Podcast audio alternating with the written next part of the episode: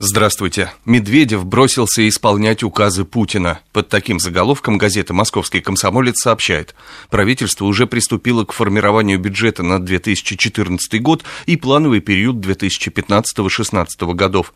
4 июля на заседании правительства Дмитрий Медведев обсудил с Кабмином его основные характеристики. Приоритеты бюджета прежние – исполнение социальных обязательств государства, в частности, повышение зарплаты бюджетникам. Примечательно, что после разноса, который который президент устроил правительству за неисполнение его майских 2012 года указов, Минфин заложил на эти цели аж 2 триллиона рублей, подчеркивает МК.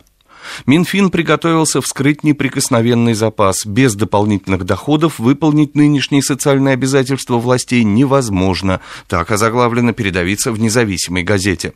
У правительства весьма ограничен набор средств покрытия бюджетного дефицита в среднесрочной перспективе.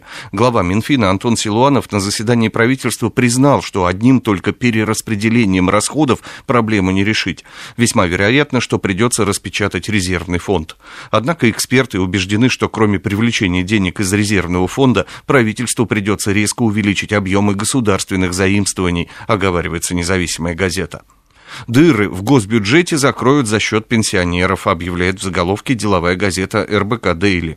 Российский бюджет находится на пределе, признали на заседании правительства премьер Дмитрий Медведев и министр финансов Антон Силуанов. Следующая трехлетка базируется на довольно оптимистичном прогнозе, но оптимизма пока нет даже по исполнению бюджета текущего года. По оценкам фискалов, в этом году казна может недополучить до 1 триллиона рублей. Проблемы предлагается решать за счет пенсионных средств.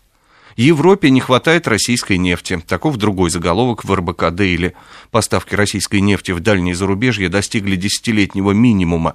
Европейцы бьют тревогу из-за того, что Россия переориентировала свой экспорт в Китай. Заводы по переработке могут столкнуться с дефицитом сырья.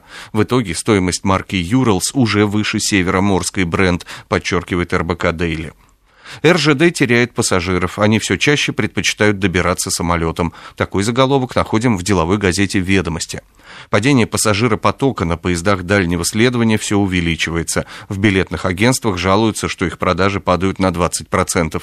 Из-за того, что субсидии на железнодорожные перевозки снижаются, а на авиаперевозки, наоборот, растут, пассажирам становится выгоднее лететь на самолете, поясняют ведомости. Напоследок заглянем в газету «Комсомольская правда».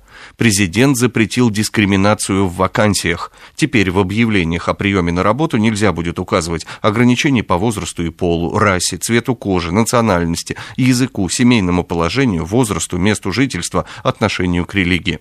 В общем, все, что не связано с деловыми качествами работников, уточняет комсомолка. Со свежей прессой вас знакомил Андрей Егоршев.